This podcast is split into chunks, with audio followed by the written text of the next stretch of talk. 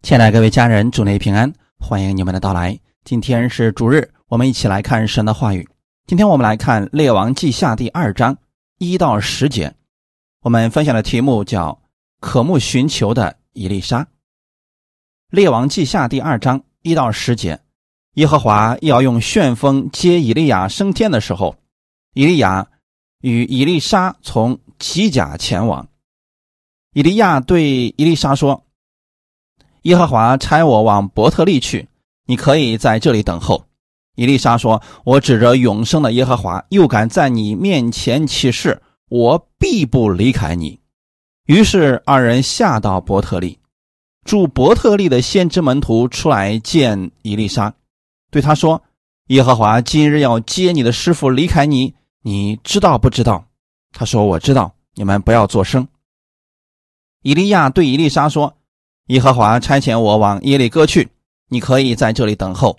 伊丽莎说：“我指着永生的耶和华，又敢在你面前起誓，我必不离开你。”于是二人到了耶利哥，住耶利哥的先知门徒就近伊丽莎，对他说：“耶和华今日要接你的师傅离开你，你知道不知道？”他说：“我知道。”你们不要作声。以利亚对伊丽莎说：“耶和华差遣我往。”约旦河去，你可以在这里等候。伊丽莎说：“我指着永生的耶和华，又敢在你面前起誓，我必不离开你。”于是二人一同前往。有先知门徒去了五十人，远远的站在他们对面。二人在约旦河边站住。以利亚将自己的外衣卷起来，用以打水，水就左右分开。二人走干地而过。过去之后。以利亚对以利沙说：“我未曾被接去离开你，你要我为你做什么？只管求我。”以利沙说：“愿感动你的灵加倍的感动我。”以利亚说：“你所求的难得，虽然如此，我被接去离开你的时候，你若看见我，就必得着；不然，必得不着了。”阿门。先来做一个祷告，天父感谢赞美你，谢谢你开始我们新的一周的生活，也谢谢你借着你的话语再次供应我们，使我们重新得力。让我们借着今天的话语，可以对神有渴慕寻求的心。我们知道神你给我们的都是最好的，我们不知道这一周会发生什么事情，但我们有你的同在，有你与我们同行，我们不再惧怕，请你。借着这样的话语，让我们在你里面充满盼望，充满喜乐。愿寻求你的人都能得着你所要供应他们的。奉主耶稣的名祷告，阿门。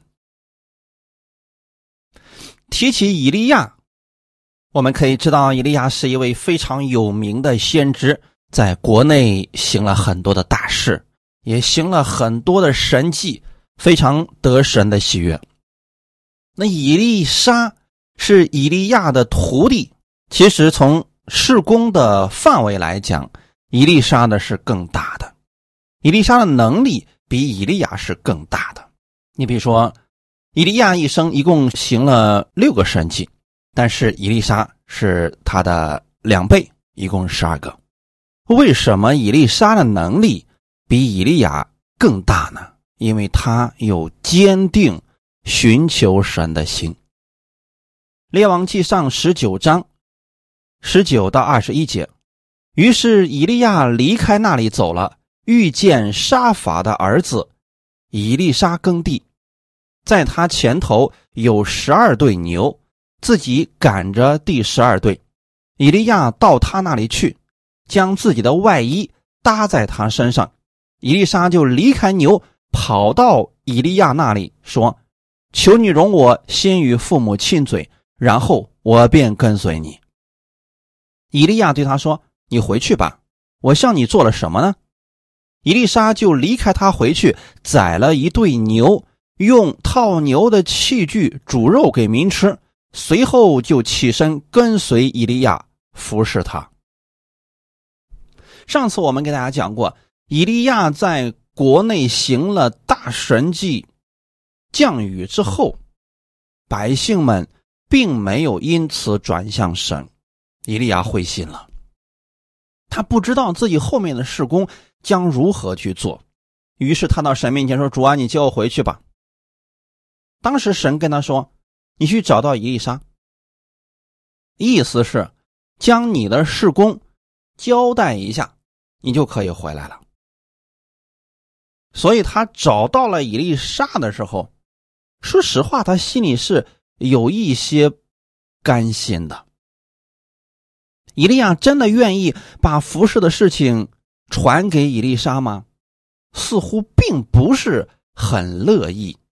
但是眼下他真的不知道自己还能做什么了。但是以丽莎的表现却和以利亚完全不同，很积极，很乐意，很上心。以利亚找到以丽莎之后，他其实是做了一件事情。将自己的外衣搭在了伊丽莎的身上。当时的伊丽莎正在干什么呢？在用牛耕地。从这里我们可以看出来，伊丽莎的家境是很富足的，家里边十二对牛，十二对牛就是二十四头吧，就放在今天，这也算是一大户人家呀。可是伊丽莎，她的心里边并不以这些为满足。或许神已经预备伊丽莎的心很久了。伊丽莎可能也看到了国内这些假先知当道，百姓们不寻求神，他对灵魂有负担，但是他不知道自己到底该怎么样去服侍神。他应该是听过以利亚的故事，所以这个时候，当以利亚来找到他的时候，把衣服披在了他的身上，这实际上就是意味着衣钵的传承。那伊丽莎很明显的呀，他知道这就是神给他的机会啊。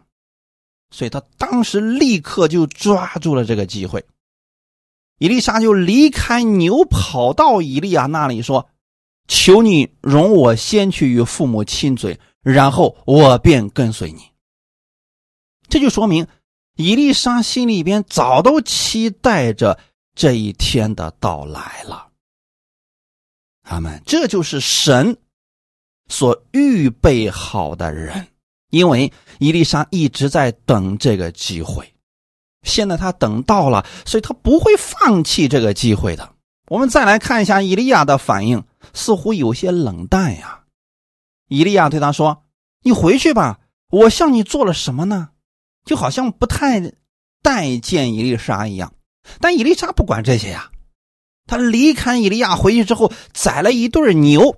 用套牛的器具煮肉给民吃，这是一个见证，意思就是神已经呼召我去服侍他了。我现在要跟随我的师傅以利亚去服侍神了。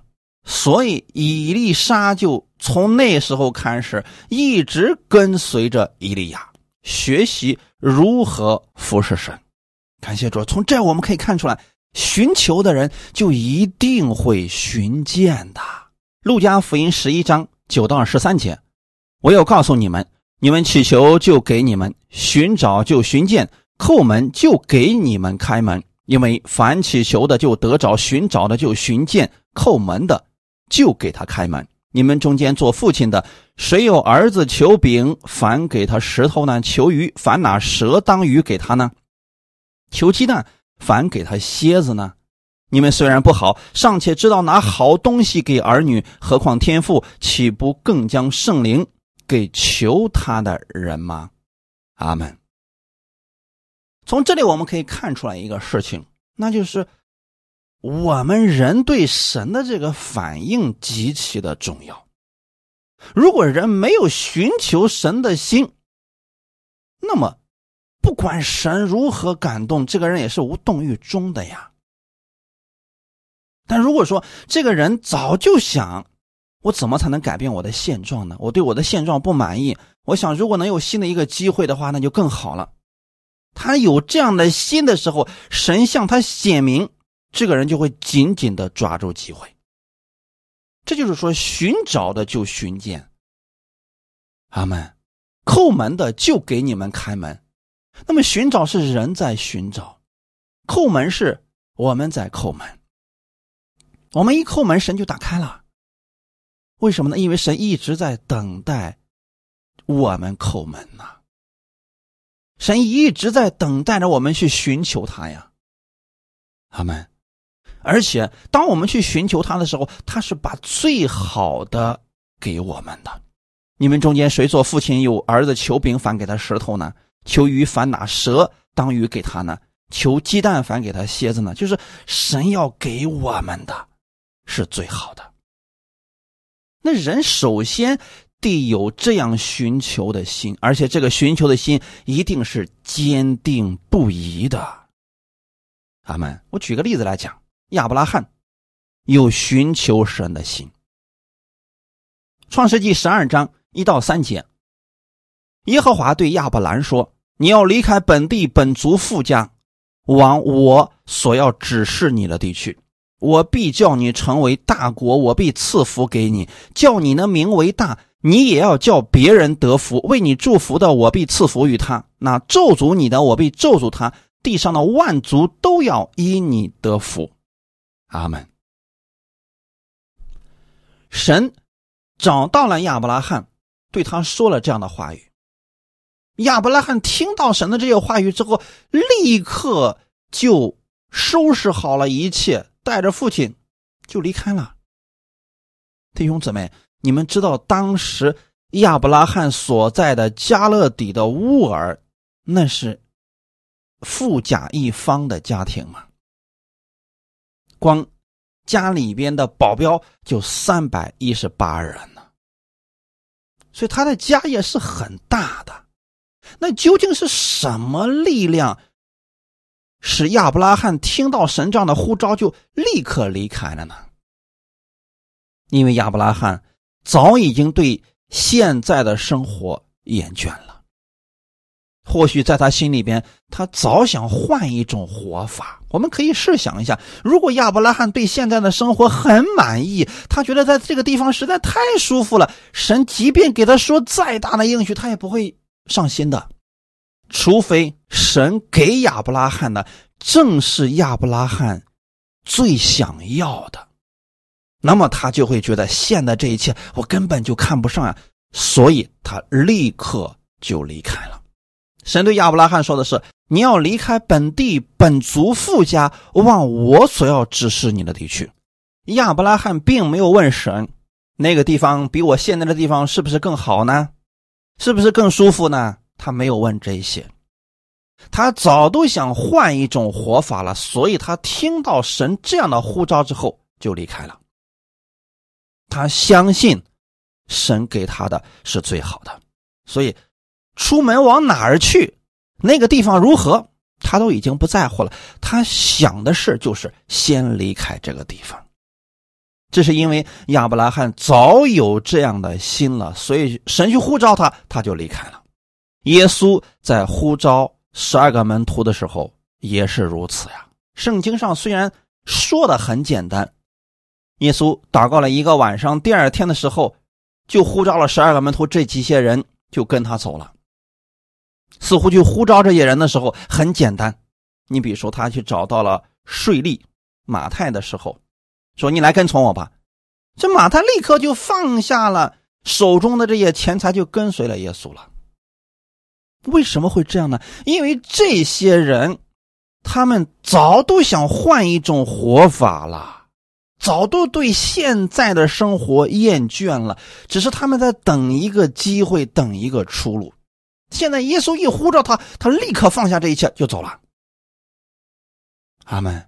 这就是我们所说的渴慕寻求的心。今天的伊丽莎也是如此。以利亚把衣服披在他的身上，他立刻就明白，哎，这就是神呼召我做事情了，我要跟随以利亚了。这个时候，谁劝他都没有用了，因为这条路他都已经。认定了，他就等着这么一个机会呢。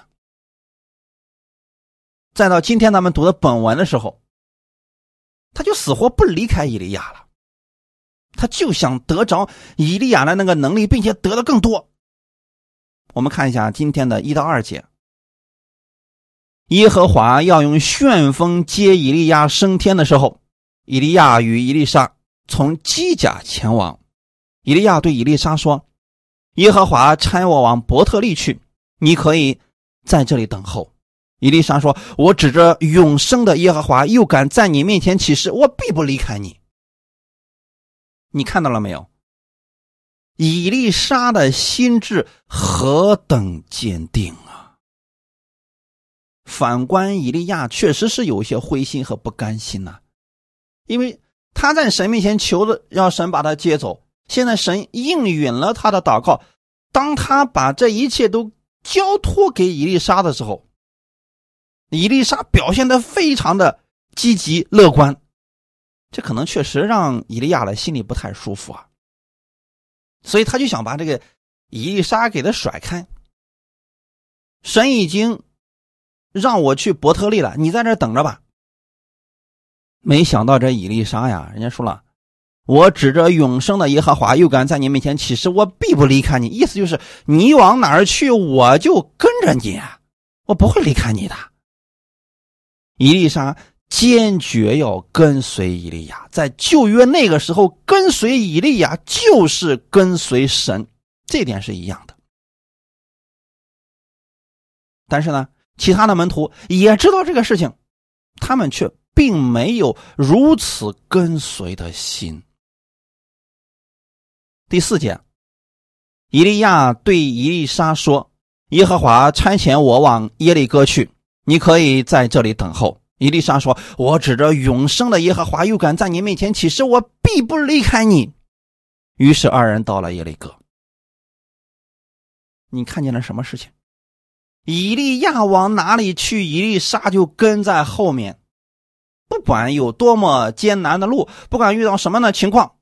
伊丽莎就不离开了。第六节到第七节，以利亚对以丽莎说：“耶和华差遣我往约旦河去，你可以在这里等候。”伊丽莎说：“我指着永生的耶和华，又敢在你面前起誓，我必不离开你。”于是二人一同前往。你们看到没有？看到伊丽莎的坚定之心。人家很明显的，以利亚是不想跟他在一块儿，就想把他给甩开的。可是伊丽莎坚决要跟随啊！如果我们今天的信徒有如此坚定跟随神的心，何尝你的生命不改变，你的生活不改变呢？阿门！如果你们有如此坚定跟随神神的心，心里怎么可能没有平安和喜乐呢？可是好些人生活当中遇到问题了，祷告一次不管用，哎呀，拉倒吧，我再去找找其他的牧师看看行不行？这个牧师祷告了也没什么果效，我再换一个人看看行不行？一直在看人，一直在换方法。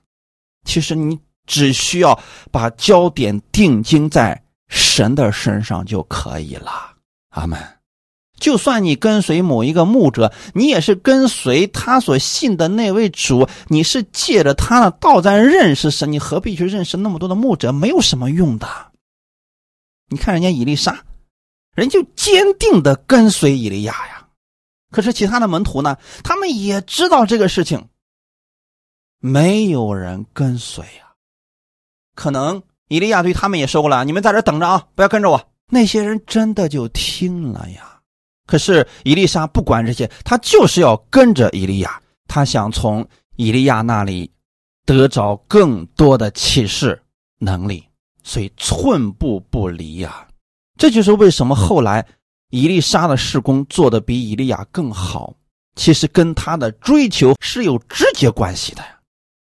假如咱们换一种看法，如果以利亚找到伊丽莎，伊丽莎现在呢，家大业大了，人家又在耕地，他又特别喜欢种地，所以伊利亚找到他说：“伊丽莎呀，你来做我的门徒吧。”人家非常的不乐意，那事情就另当别论了吧。伊丽莎会有无数的借口，比如说呀，我家里这么多牛，我不得看着这些牛啊；我家里有这么多的地，我不得耕地呀。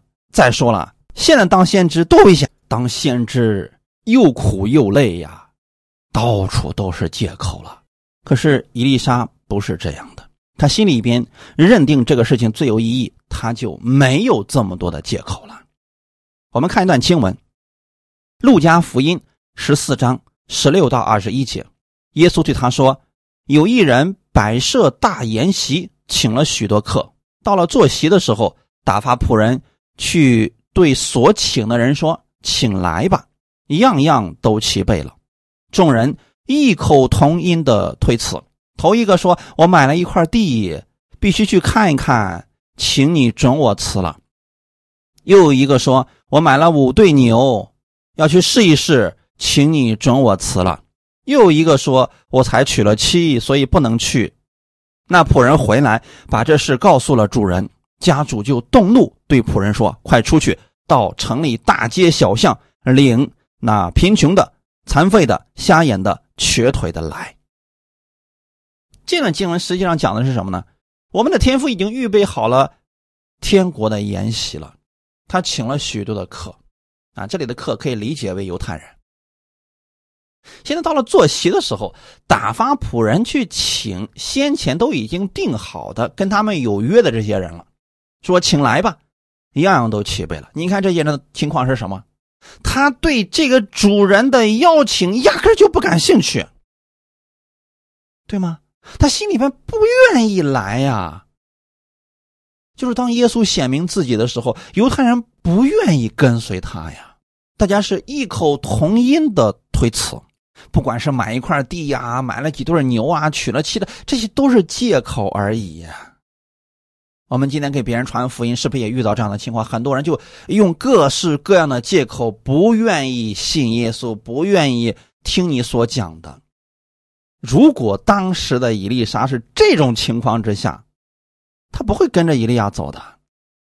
可反过来，有一些人的心灵。已经预备好了，他们就等着这个机会，他们会紧紧的抓住福音的这个机会。很多人一直在期待着聚会的时间，期待着主日的那个聚会。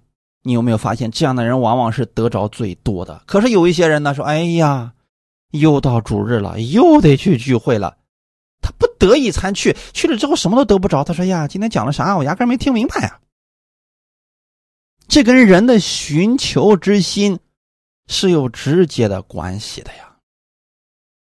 正如刚才我们所说的，以利亚要被旋风接走的这件事情，当时的这些先知门徒都是知道的呀。可是没有人像伊丽莎一样紧紧跟随、寻求，想要得着更多的恩高。没有人这样的心。伊丽莎不管这些，他就想得到这些，他就认为这是最宝贵的，我得跟着伊利亚。伊丽莎和那些先知门徒完全不一样，他特别乐意服侍神，似乎什么也阻挡不了他跟随神、服侍神。他差的就是这么一个机会，所以当伊利亚把衣服披在他身上的时候，他立刻抓住这个机会，再也不放过了。他已经有了。坚定跟随神的心，这样的人，无论前面遇到多大的拦阻、多大的困难、多大的难处，他不会在意的。其实，神是要寻找这样的人来服侍他。大家可以想想看啊，如果说一开始的时候，很多人很有热心、很有爱心的去服侍神。遇到点拦阻不干了，那神敢把灵魂交给这些人嘛？遇到点困难，遇到点危险，自己先跑了，把这羊群们都扔那儿去了。神不会把羊群交给这样的人的，这是太不负责任了。所以说，神寻找什么样的服侍人员呢？像伊丽莎一样的人，对神的事情特别的重视，有非常渴慕的心，寻求的心。阿门。圣经上这样的人最终都很成功。我们所说的很成功，是施工也做得很大，他也得到了很多神的赏赐和福分。这样的人很多啊，可以给你们举一个例子啊。你比如说路德、大卫。新约里边的使徒保罗等等都算是这样的人啊，咱们就看一下旧约里边的路德。路德记第一章十五到十八节，拿俄米说：“看呐，你嫂子已经回他本国和他所拜的神那里去了，你也跟着你嫂子回去吧。”路德说：“不要催我回去，不跟随你。你往哪里去，我也往那里去。”你在哪里住宿，我也在那里住宿。你的国就是我的国，你的神就是我的神。你在哪里死，我也在那里死，也葬在那里。除非死能使你我相离，不然愿耶和华重重的降罚于我。拿阿米见路德定义要跟随自己去，就不再劝他了。这故事其实很有意思啊。拿俄米是犹太人，他原来的家在伯利恒，可是因为伯利恒有了饥荒，好了，这一家的人还有自己的两个儿子，就都去了摩崖地寄居，一住就是十年了。在这十年当中，发生了很多的事情，家里的三个男人全死完了，还没有孩子。而过去他的两个儿子呢，在摩崖地娶了妻子。这个时候吧，就有很有意思的事情发生了。既然家里的男人死了，这个女人就等于说重获自由了，她是可以回自己的娘家的。拿俄米一看，那我也没地方去了，还不如回我自己的老家伯利恒吧。所以在这个过程当中，他要跟这两个儿妇商量好。一开始就对这个老大的媳妇儿就说了：“你回你本地另嫁人吧。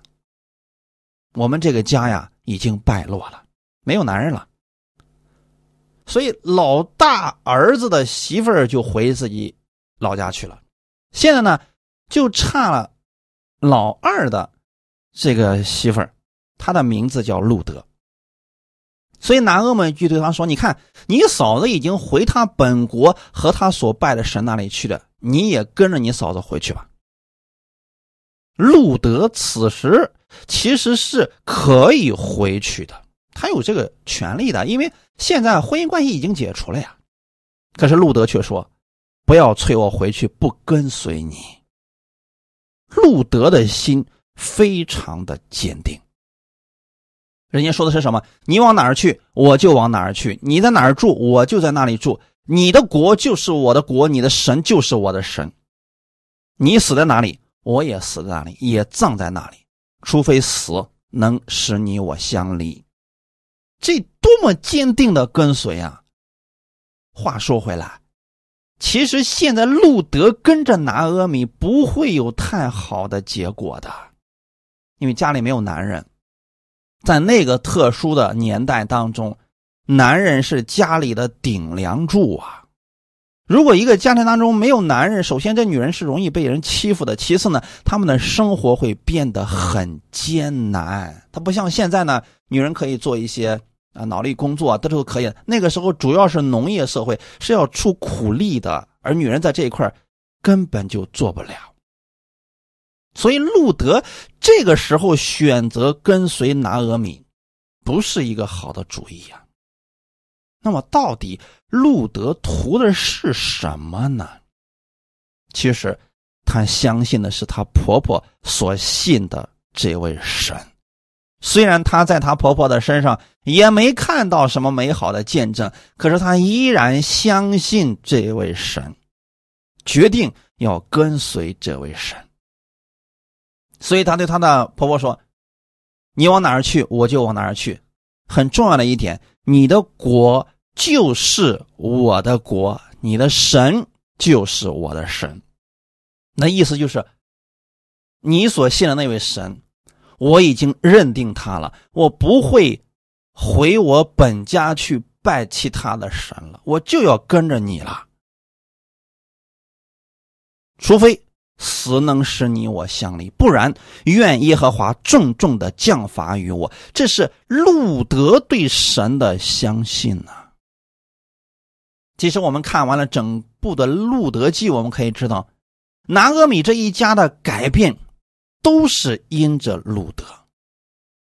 没有路德这个女子的话，拿阿米这后半生真的是非常惨的。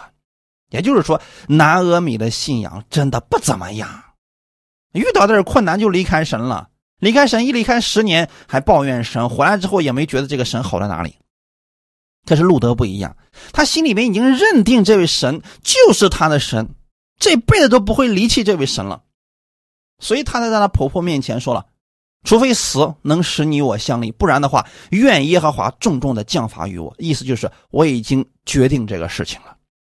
拿俄米见路德定义要跟自己回去。什么叫定义呢？就是谁说都不管用了，我就是要这么做了，就不再劝他了。后期我们也看到了，如此坚定跟随神的人，神没有亏待他呀。阿门。那我们信耶稣有没有如此坚定的心呢？罗马书第十章九到十一节。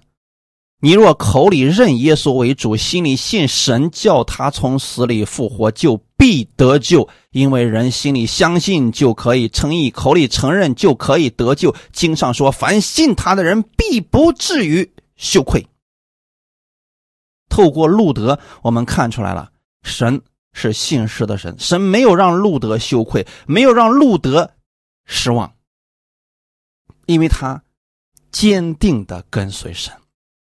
今天我也希望我们弟兄姊妹能有坚定跟随神的心，不要学那五十个先知门徒，他们也知道神要用旋风把以利亚接走，可是没有跟随的心，他们就是远远的站在以利亚的对面，没有过去。为什么不过去呢？这五十个人远远的站在他们的对面，你能得着什么呀？结果。以利沙和以利亚就在约旦河边站住。以利亚用自己的外衣卷起来，用以打水，水就左右分开，二人走干地而过。这是一个巨大的神迹。伊丽莎看见了，当他看到他的师傅如此行神迹的时候，他心里。没有觉得说哇，这神迹好大呀！没有在那儿洋洋得意，因为他要的比这些更多，他想要得着他师傅的一切，并且比他师傅的更多。大家有没有看到这五十个门徒就远远的看着这一切，但是却没有像伊丽莎那样紧紧跟随，他们与这个祝福就这样擦肩而过呀。等伊丽莎和以利亚过了约旦河以后，第九节到第十节，我们看一下。过去之后，以利亚对以丽莎说：“我未曾被接去离开你，你要我为你做什么？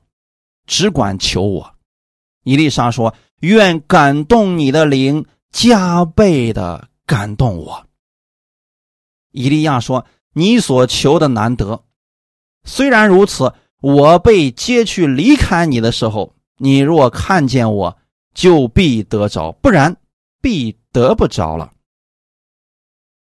这段话我给大家稍微讲解一下啊。我未曾被接去离开你，你要为你做什么？你只管求。就是以利亚看到以丽莎如此紧紧的跟随，其实他知道以丽莎是要求他什么事情的。只是在前面的时候，他一直不给伊丽莎这样的机会。现在伊丽莎一直跟到现在了。这时候呢，伊利亚知道啊，再不问他的话就没有机会了，所以就说：“好吧，你现在在我未走之前，你说吧，你要我为你做什么？你只管求我。”此时的伊丽莎说了一句话语：“愿感动你的灵加倍的感动我。”这句话其实是很有意思的一句话啊，因为在旧约的时候，圣灵的工作跟我们今天不一样。旧约的时候，因为耶稣还没上十字架，所以圣灵他不是住在人的里边，他只是暂时的在人里面来做工。当这个工做完之后呢，这圣灵就离开了。所以那个时候啊，先知。是比较特殊的一个存在的群体，他们就是被神的灵经常感动的一群人，其他的人啊还真没有这个资格呀。伊丽莎特别想拥有圣灵的感动，无奈呢没有这个机会啊。所以当伊利亚找到他的时候，他一下觉得哇，我终于找着最好的了。这就是为什么他。紧紧的跟着伊利亚的其中一个原因呢，因为他知道，以利亚行神迹都是靠着里面圣灵的感动。严格来讲，就是圣灵的大能。可那个时候想要得着圣灵的大能啊，它不像我们今天啊，它不一样啊。旧约的时候，那就是需要先知为他祷告。这叫恩高的传递。过去确实是要这样的呀，要不然得不着的。那好，现在伊丽莎说：“愿感动你的灵加倍的感动我。”这在之前还真没有人求过这个事情吧？以利亚也确实挺为难的，因为他做不了这个事情，这事是神做的呀。所以以利亚回答说。你所求的难得，意思是什么呢？就说啊，呀，这个事儿吧，有点难。我可以为你祷告，圣灵可以感动你，但你要说加倍的感动你，我恐怕做不了这个事情。这是神能做到的事情。虽然说挺难的，但是有一点啊，我被接去离开你的时候，你如果看见我，就必得着了。其实是给了他一个信心，就说凭着你的信心来领受这一切吧。你若有信心，你就能得着；不然的话，得不着了。这是旧约的时候圣灵的做工方式。那今天呢？我们还需不需要这样去祷告呢？愿感动你的灵加倍的感动我，不需要了。当耶稣上了十字架以后，因着耶稣流出宝血，我们所有的罪都被赦免了。因为我们里面罪的问题被解决了，圣灵就住在我们的里面了。此时此刻，你信耶稣之后，你里边就有圣灵了。这个圣灵不会再离开你了，而且圣灵在你里边就是希望你能顺从他而生活，所以你完全没有必要像伊丽莎那样祷告，愿感动你的灵加倍的感动我，不需要这么祷告了。今天因为很多人不分明这个事情，没分清楚。在主日聚会的时候还祷告主啊，求你的圣灵降下来，降下来吧！求你的灵加倍的感动我。不对啊，这个不对啊，这种祷告方式不正确，这是旧约之下的祷告方式。现在我们在新约之下了，圣灵已经住在我们里面了。阿门。罗马书第八章九到十一节：如果神的灵住在你们心里。你们就不属肉体，乃属圣灵了。人若没有基督的灵，就不是属基督的。基督若在你们心里，身体就因罪而死，心灵却因义而活。然而叫耶稣从死里复活者的灵，若住在你们心里，那叫基督耶稣从死里复活的，也必借着住在你们心里的圣灵，使你们必死的身体又活过来。这段经文其实给我们说的很清楚，就是圣灵住在你的心里，你就不再属肉体，乃属圣灵了。如果人里边没有基督的灵，他就不是属基督的。那么，当人信了耶稣的那一刻，圣灵就住在人的心里面，他就是属基督的。身体因罪而死，心灵因义而活，这都是事实呀。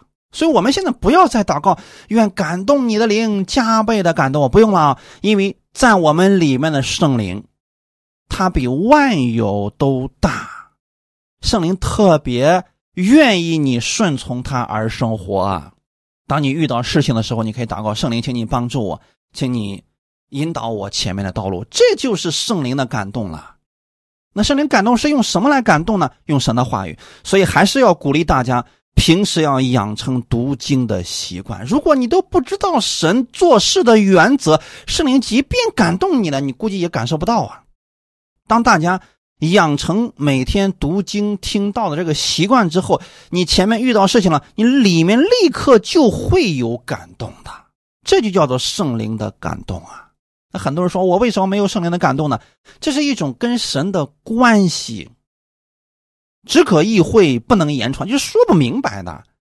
有很多时候，你不管外面多么的嘈杂，声音多么的乱。你里边有一个非常清晰的声音出来，告诉你该怎么做，这就是圣灵的感动啊！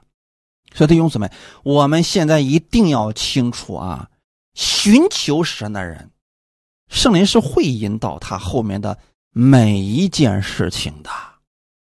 阿门！这是神给我们的祝福，神把最好的给了我们，就是圣灵。阿门！伊丽莎那个时候是没有这个机会，所以他祷告。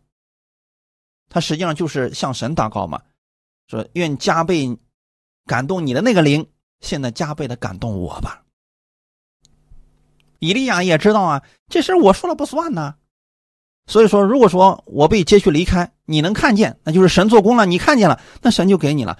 这是让以利沙凭着信心来领受啊。而我们今天不需要凭着信心来领受，我们就是要凭着事实来领受。你就是确定。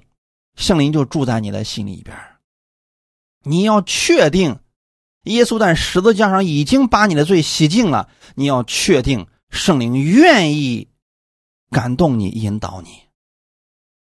你要追求圣灵的充满，怎么样追求圣灵的充满呢？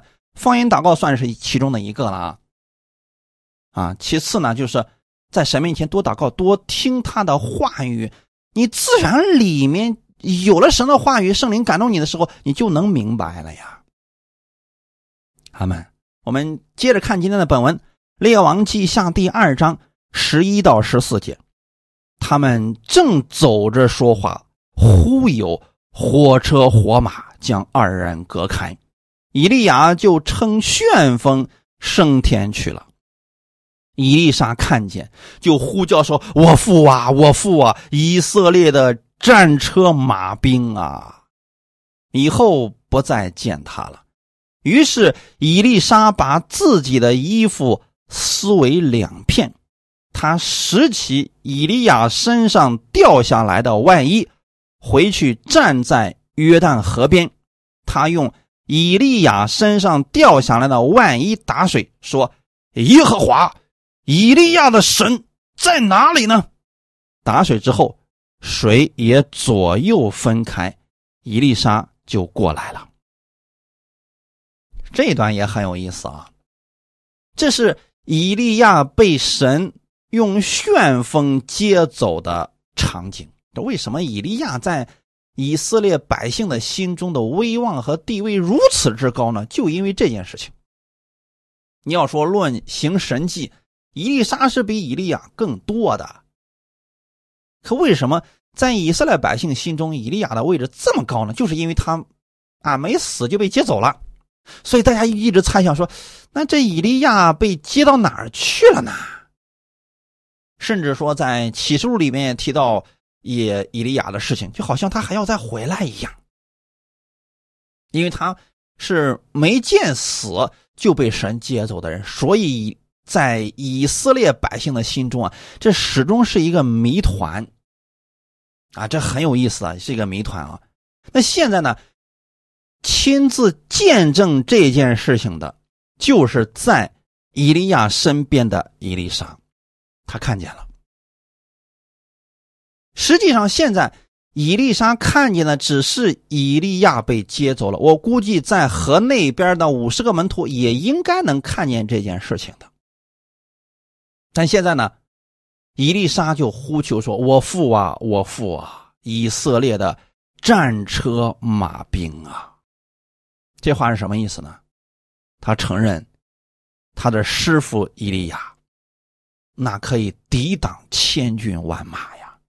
这是一种权柄的认可呀，弟兄姊妹，你们现在知不知道，在你里面的圣灵也是战车马兵？这是一种能力呀，叫圣灵的大能。有多少信徒，他里面明明拥有千军万马，从来没使用过，一直被魔鬼欺骗，活得很自卑，很软弱。遇到困难就害怕，你不要再这样了。你要看见以利沙所看见的，我父啊，我父啊，以色列的战车马兵啊，他知道他得着了。你这个是怎么得着的呢？这就是以利沙凭着信心得着的，从以利亚而来的信心呢。他看到以利亚被神接走了，他就知道说神已经听到了我的祷告了，并且应允了我的祷告了。他们，嗯，此此时此刻，神并没有从天上来个声音说：“伊丽莎呀，那感动以利亚的灵已经加倍的感动你了，你去吧。”没有这样说啊。但是伊丽莎的心中已经确定这事成了，所以他心中就认定这事儿神已经给我做到了。以后我的事工会做得很大，我要我的生命就不再一样了。于是伊丽莎把自己的衣服撕为两片，这什么意思呢？他要传承以利亚的衣钵，就是他，你看拾起了以利亚掉下来那个外衣，回去站在约旦河旁，然后用。以利亚的外衣打水，人家说了一句非常有能力的话语：“耶和华，以利亚的神在哪里呢？”这不就是今天我们常常教大家的宣告祷告吗？这句话当中带着巨大的能量啊！阿门，因为他。刚刚亲眼看到以利亚用自己的外衣打水，河水分开。现在呢，他也已经确定神把这个能力给了他了，所以人家拿这个外衣，直接说：“耶和华，以利亚的神在哪里呢？”意思就是把河水分开吧，这河水就分开了。阿门。打水之后，水也左右分开，伊丽莎就过来了。在我们今天的新约之下，天上地下所有的权柄都赐给耶稣了。马可福音十六章十四到十八节。后来十一个门徒坐席的时候，耶稣向他们显现，责备他们不信，心里刚硬，因为他们不信那些在他复活以后看见他的人。他又对他们说：“你们往普天下去，传福音给万民听。信而受洗的必然得救，不信的必被定罪。信的人必有神迹随着他们，就是奉我的名赶鬼，说新方言，手能拿蛇，若喝了什么毒物，也必不受害。手按病人，病人就必好了。”你有没有发现，跟我们今天所读的本文完全不一样啊？以利沙是追着以利亚求感动你的人加倍的感动我。现在到了新约的时候呢，耶稣是主动来找这十一个门徒，还责备他们的不信，心里刚硬，然后给他们。大使命说：“你们往普天下去传福音给万民听，信而受洗的必然得救，不信的被被定罪。信的人必有神迹随着他们，就是奉我的名赶鬼，说新方言，手能拿蛇，若喝了什么毒物也必不受害。手按病人，病人就必好了。耶稣是在重复他给门徒的权柄啊。以利亚走的时候说了啊，你若能看见，你就得着了；看不见，你就得不着了。可耶稣不一样啊！耶稣来了之后，是不断的跟门徒们强调：你们已经有这个权柄了，所以你们要去往普天下去，要使用你们的权柄，使他们信而受洗，就必然得救。而且呢，信的人就有神迹随了他们，这就是权柄已经转移了。有没有发现我们的耶稣是更好的呢？以利亚心里还有点不太乐意的。可是耶稣是愿意把自己的一切都给门徒，然后说：“你们去奉我的名赶鬼，说新方言，而且呢，手按病人，病人就必好了，都是非常确定的呀。”阿门。所以，如果人没有渴慕寻求的心，即便耶稣这样告诉他们了，他们也是无动于衷，这些权柄不会有任何作用的。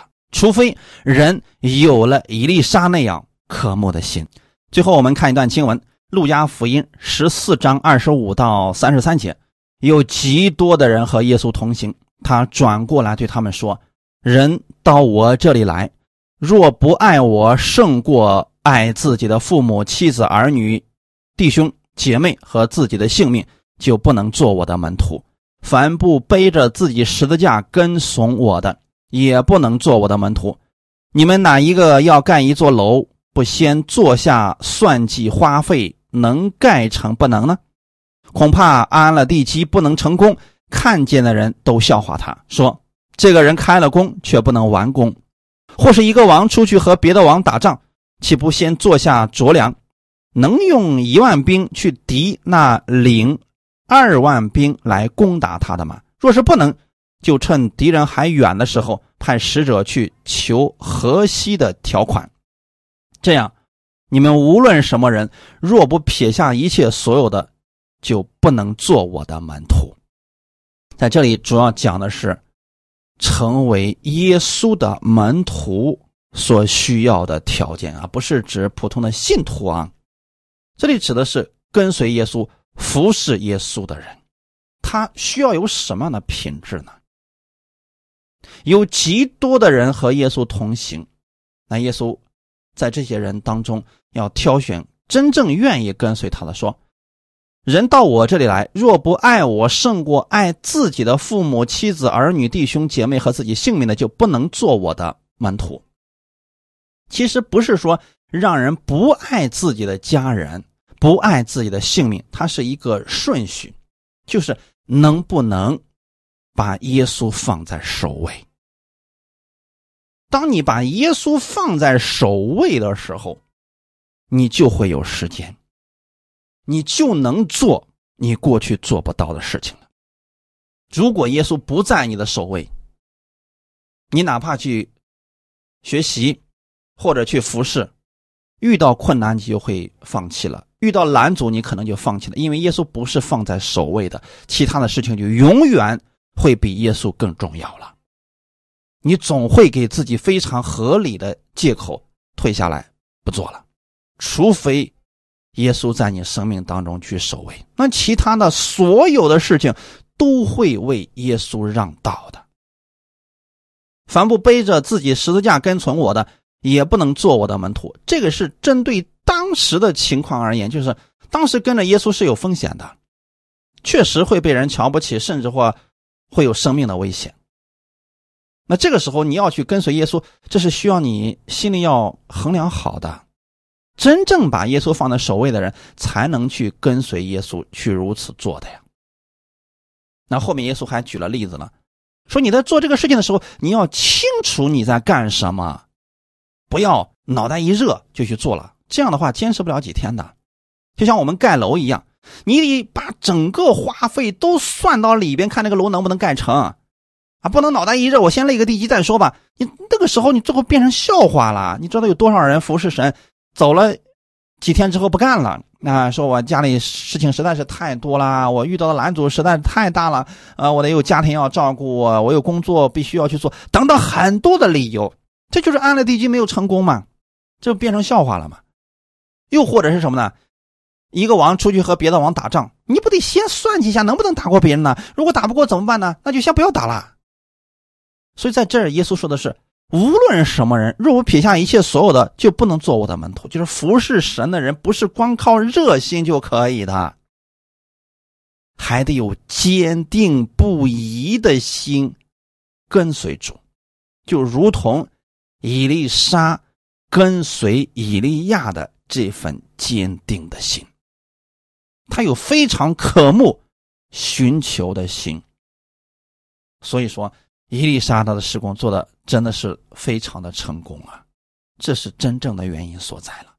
圣经上那些如此渴慕、真心寻求的人，结局都是非常好的。所以我希望我们弟兄姊妹能拥有这样渴慕寻求的心，而这个呢，别人给不了你。给你一篇讲道，或者你去参加一个布道会，热血沸腾的啊，那能持续三天啊，你就。不会再跟随了，所以这个一定是从自己内心里面发出来的。一旦有了这样的心，那就是其他的任何事情都无法改变和拦阻你前进的脚步了。这样的话，你会发现，服侍神，你越走越喜乐，即便前面有困难，你也觉得它不是问题，因为依靠神都可以胜过的。哈利路亚！只有这样的人。心智的人，神才敢把灵魂交给你啊！好，我们今天就分享到这儿。愿这样的话语给你带来一些帮助。我们一起来祷告。天父，感谢赞美你，谢谢你把这样的话语赐给我们，让我们借着伊丽莎看到他有坚定不移寻求你的心。主啊，你把这样的心今天也放在我们弟兄姊妹的心中，让我们把耶稣放在我们生命当中的首位，放在我们。生活当中的首位，因为我们知道万事万物都在你的里面，所有一切祝福的源头也在你那里。当我们跟随你的时候，我们的整个生命就是蒙福的，我们的整个生活也是蒙福的。我们愿意跟随你，请圣灵在我们每个弟兄姊妹里面感动我们，引导我们，使我们凡事以基督为首位去生活。我们愿意。在生活当中更多的经历你，新的一周已经开始了，我期待这周的生活当中我能更多的遇见你，请你赐下智慧，让我的生活当中学习使用你的话语，战胜我的生活，也让我成为祝福的管道，给我身边的人带来帮助。一切荣耀都归给你，奉主耶稣的名祷告，阿门。